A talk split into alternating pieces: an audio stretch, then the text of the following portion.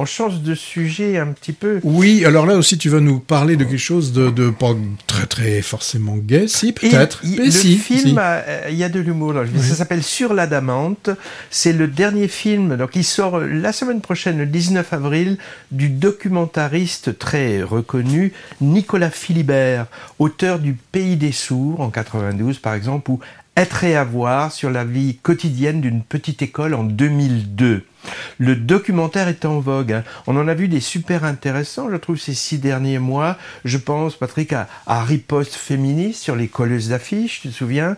Euh, Média Crash sur les enquêtes de Mediapart. La Grande Évasion sur les évadés du fisc. Et sur les filles, euh, les filles mères, là. Ah oui, je sais plus le nom, tu as raison, en effet. Toute la beauté et le sang versé sur la crise des opioïdes américaines et ses responsables.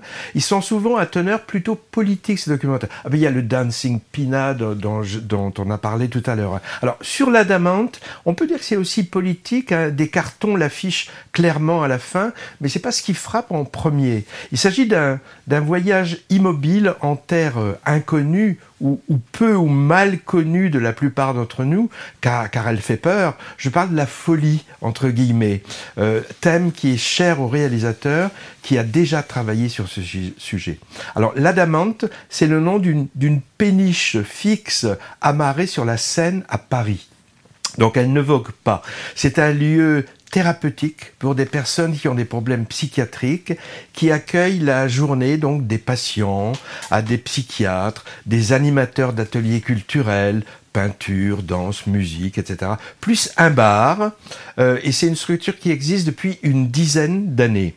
Le film débute très lentement par l'ouverture du lieu le matin et se clôt sur la fermeture le soir. Le cinéaste prend son temps avant et après l'immersion à bord. Et on découvre donc petit à petit plusieurs personnages qui s'expriment longuement sur leurs désirs, sur leurs parcours, souvent de façon très articulée et sans filtre. Il n'y a pas ici de voix off surplombante, il y a très peu de situations d'interview, seulement parfois des interventions hors champ pour relancer la discussion la caméra ou les caméras très discrètes hein, se promènent ou, se posent parmi les protagonistes et les gens se racontent tout simplement ou, se taisent d'ailleurs. Hein. C'est vraiment passionnant et c'est très émouvant.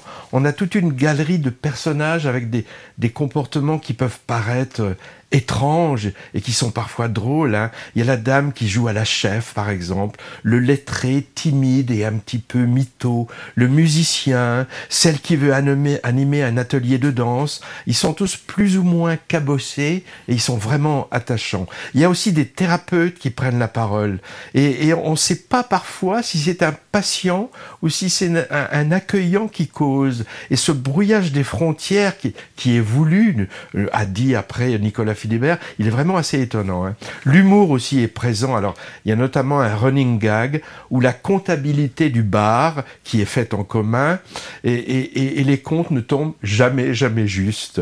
Alors, le tout début, moi, m'a cloué au fauteuil. Hein.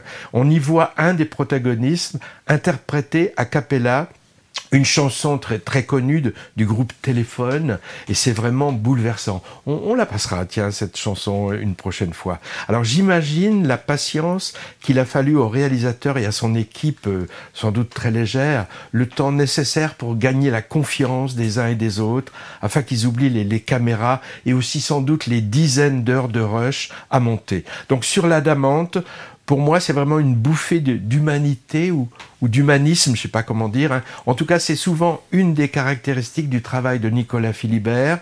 Et, ce film fait voir sous un autre jour euh, la, folie, entre guillemets, avec l'idée aussi de la déstigmatiser. C'est un, un des combats de Nicolas Philibert. Alors, contre toute attente, le film a décroché l'Ours d'or à Berlin en février dernier. Euh, moi, j'ai vu euh, ému Nicolas Philibert. Il avait préparé un texte en anglais parce que là-bas on parlait en anglais et il savait plus comment parler. Donc, il a demandé à un traducteur d'intervenir.